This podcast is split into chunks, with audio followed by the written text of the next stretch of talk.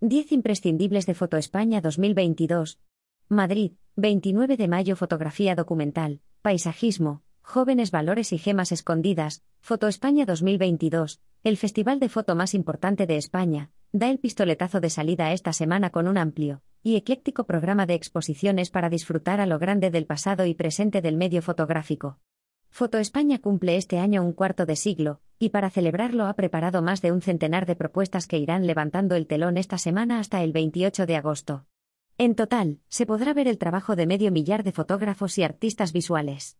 Estas son las 10 exposiciones para no perderse esta especial edición, que un año más se concentra en Madrid pero cuenta con exposiciones en Santander, Zaragoza, Cuenca y Valladolid. Pasado y presente de la fotografía documental, Sculpting Reality es el proyecto estrella de esta edición. Firmada por Vicente Todolí, exdirector de la Tate Modern, y la directora de Bombas Jans, Sandra Guimaraes, ofrece una panorámica de pasado y presente de la fotografía documental con nombres como Walker Evans, Helen Levitt, Cartier-Bresson, Susan Meiselas, Edward Ruscha o los españoles Bleda y Rosa. La propuesta está integrada por tres exposiciones, una en el Círculo de Bellas Artes que repasa la evolución del género, y otras dos propuestas en Casa de América que rastrean sus orígenes y la llegada del color. Carlos Pérez Siquier, homenaje al maestro. Carlos Pérez Siquier es uno de los autores fundamentales de la fotografía documental española, y referente mundial en el uso del color con su trabajo desde la remota Almería. Recientemente desaparecido, la Fundación Mafre homenajea su figura con una exposición que recorre sus series más emblemáticas e incluye una gran cantidad de imágenes inéditas. La Galería Blanca Berlín, en la sección OFF, se concentra en su etapa en color. Paisaje en el Palacio Real. Patrimonio Nacional participa por primera vez en Foto España, y para la ocasión desempolva su colección de fotografía que impulsó Isabel II y que cuenta con obras de Atkinson, Nadar, Loran, Keyford Woodbury y Page. Todos ellos dialogan con la obra del brasileño Sebastião Salgado en el Palacio Real de Madrid, en una propuesta que reflexiona sobre el paisaje y la naturaleza salvaje libre de la huella humana. Tina Modotti, Vanguardia y Revolución. Tina Modotti, 1896-1942, desborda su fusión de vanguardia y revolución en el Museo Cerralbo de Madrid. La histórica fotógrafa tuvo una brevísima carrera de 1923 a 1930, pero fue capaz de crear un alegado fotográfico único, y de una calidad extraordinaria con el que retrató el México revolucionario. Actriz de Hollywood, fotógrafa, militante comunista y refugiada política, Modotti tuvo una vida intrépida que reflejan sus imágenes.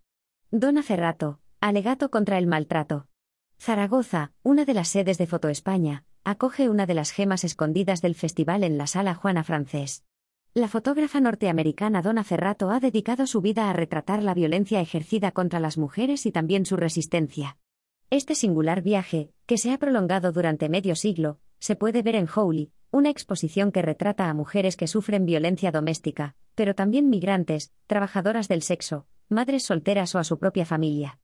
Frida Kahlo, Alas para volar. Casa de México, Madrid, reivindica el legado de la singular artista más allá de la fridomania. La muestra incluye una treintena de obras de la artista y un centenar de fotografías de su vida bajo el título Frida Kahlo.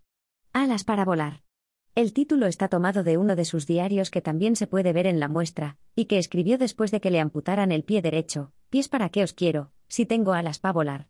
Lo nuevo de Alberto García Alix. El mítico fotógrafo se aleja de su lenguaje habitual, y juega con la fotografía analógica, y las dobles exposiciones en Fantasías en el Prado, un trabajo sobre cuadros de la pinacoteca con la que crea un particular imaginario.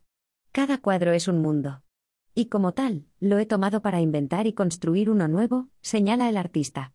La muestra podrá verse en el Jardín Botánico de Madrid. Tres décadas de fotografía española.